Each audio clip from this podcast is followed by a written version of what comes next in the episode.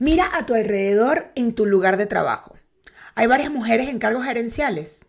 Se les presta atención a sus ideas. Se les presta igual que a los hombres. Si eres mujer, ves amplias posibilidades de ascenso en la organización. Si la respuesta para esto es no, para cualquiera de estas preguntas, es muy probable que en tu compañía haya un techo de cristal.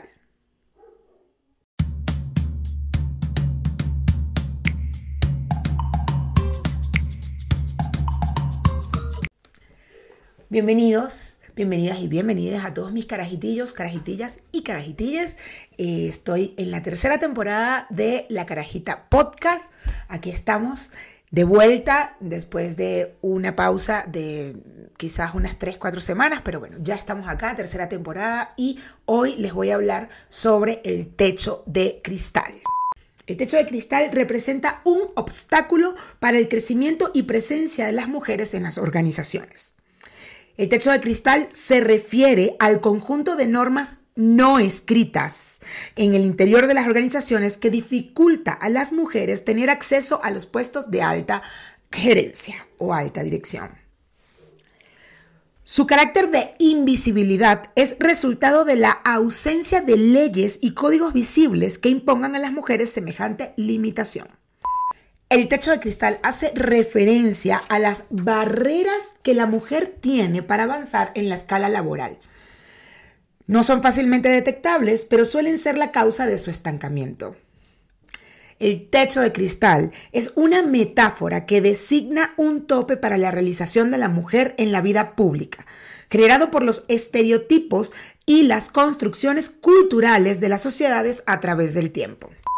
Son muchos los obstáculos que se presentan en el desarrollo profesional de las mujeres basado en estereotipos que proceden incluso del entorno familiar y educativo.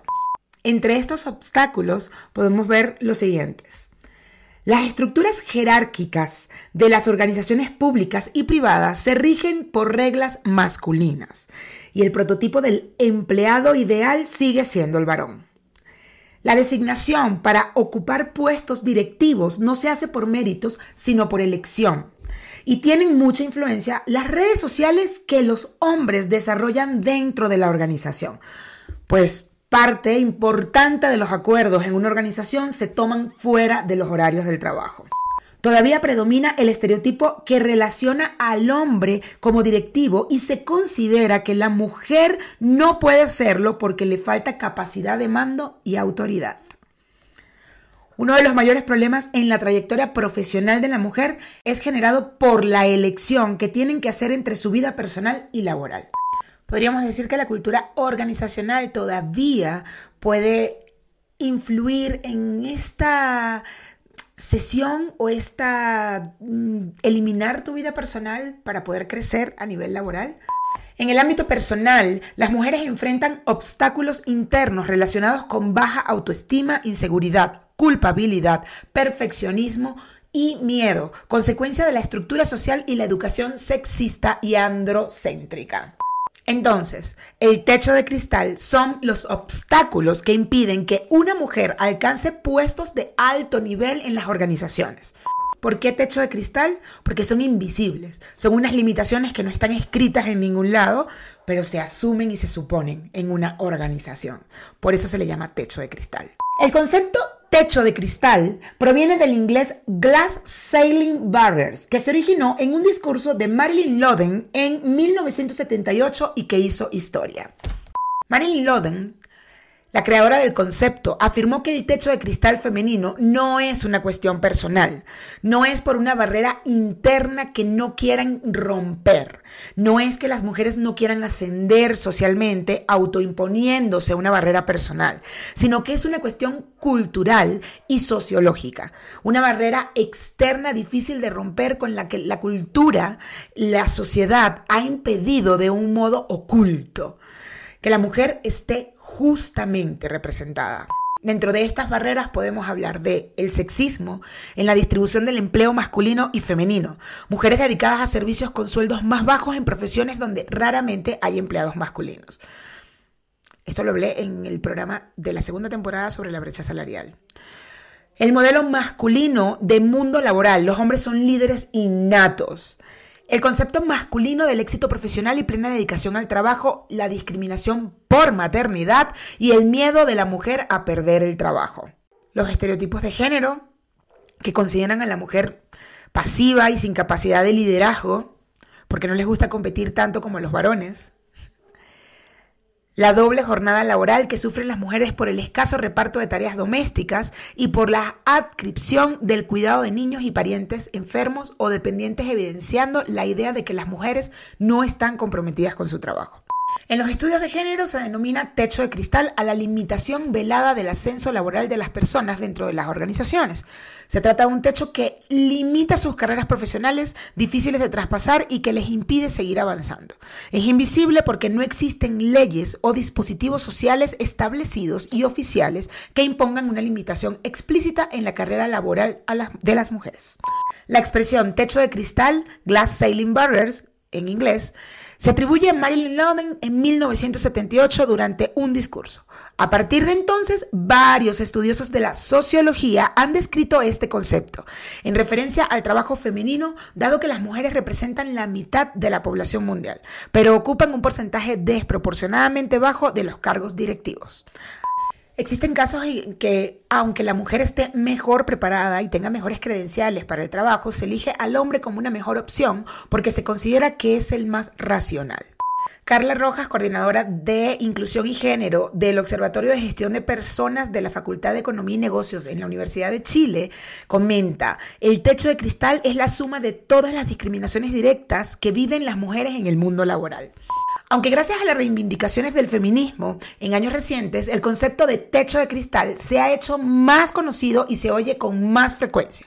Lo cierto es que es un término que lleva presente años en diversos estudios sociológicos y de género. La primera vez que se habló del techo de cristal fue en 1978 por la consultora laboral estadounidense Marilyn Loden, que argumentó entonces que las mujeres no podían ascender en el mundo laboral como consecuencia de una cultura que obstaculizaba sus aspiraciones y que no fomentaba la equidad en oportunidades. Unos años más tarde, en 1986, Carol Himowitz y Timothy D. Slengert acuñarían el término de un artículo publicado en el Wall Street Journal, en el que definirían las glass ceiling barriers, barreras de techo de cristal, como los obstáculos que encuentran las mujeres para ascender en el mundo de los negocios.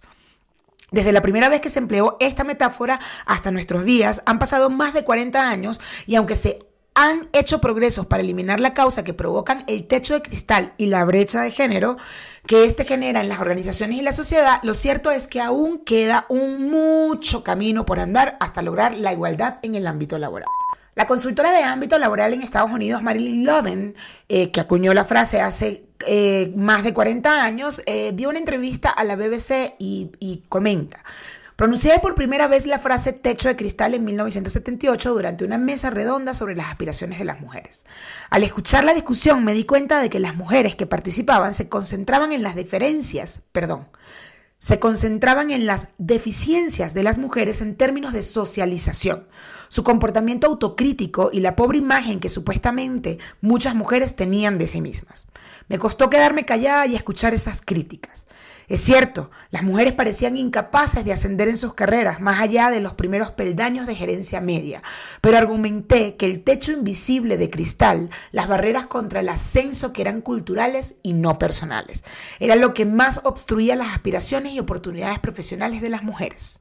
Yo era una experta profesional en recursos humanos en la industria de las telecomunicaciones. Sin embargo, mi jefe frecuentemente me decía, sonríe más. Se empeñaba en comentar sobre mi apariencia en prácticamente cada reunión. En las ocasiones cuando había más de una mujer administradora en una reunión, muchas veces surgían comentarios si las dos se sentaban juntas. En varias situaciones me dijeron que el avance de las mujeres dentro de la gerencia media estaba degradando la importancia de esos puestos. Una vez expresaron que, a pesar de la mejora en mi rendimiento, la promoción que estaba esperando sería otorgada a uno de mis pares masculinos. La razón que dieron era que él era padre de familia y el principal sostén de la familia, así que necesitaba más dinero. Durante los años 70 y los 80 no había leyes en Estados Unidos para proteger a las mujeres en el ámbito de trabajo de acoso o asalto. Las organizaciones tampoco tenían conciencia de la gravedad del problema e interés nulo en escuchar sobre cómo resolverlo. Me parece interesante el tema sobre el techo de cristal. Yo he estado en corporativos, yo he estado trabajando en corporativos por muchos años, actualmente no. Y sí, se puede observar muchas cosas que evidentemente no están escritas, pero te hacen dudar.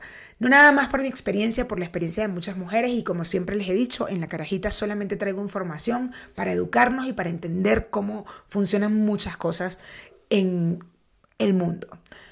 El techo de cristal, por no estar escrito, posiblemente mucha gente no tiene idea de esto y, también podríamos conformarnos con todas las cosas que puedan pasar en una organización o en un trabajo y no darnos cuenta de que posiblemente hay menos mujeres en cargos altos o que cuesta mucho o que a lo mejor estás en la misma condición de otro chico, de, de un varón y le dan el cargo al varón.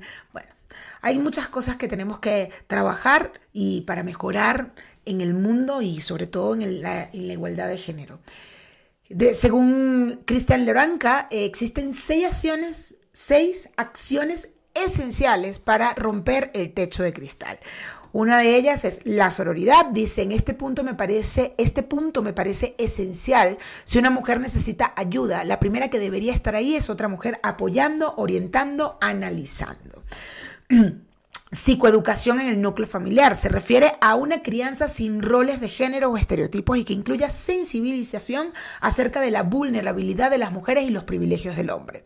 Reformas, promover leyes y mecanismos institucionales en pro de la equidad. Interseccionalidad. Este término hace alusión a un enfoque que toma en cuenta la etnia, la clase social, orientación sexual y otras categorías sociales a analizar las situaciones de las personas es entender que una persona de la ciudad experimenta la violencia de forma distinta a una mujer de la sierra. En un país multiétnico como México es imperativo adoptar este enfoque, añadió. Perspectiva de género. Se trata de atender las problemáticas bajo la lente del género y generar una discusión acerca de cómo influye la desigualdad en diferentes contextos. Gracias a mis carajitillos, carajitillas y carajitillas por estar acá. Eh, espero esta información sea valiosa que pueda ayudarnos a entender muchas cosas. Eh, recuerden que tengo un Patreon, aquí abajo está el link para que se puedan suscribir en el Patreon y puedan ayudarme, apoyarme, son solo dos dólares al mes. Y si no, pues también suscríbanse al canal, denle aquí al botoncito rojo y a la campanita para las notificaciones de la carajita. Estamos en la tercera temporada, este año Viene con todo, viene con eh, episodios más cortos, pero más concisos con la información. Muchísimas gracias de verdad por estar, me encanta, los amo mm, y gracias por escucharme también en las otras plataformas. Bye.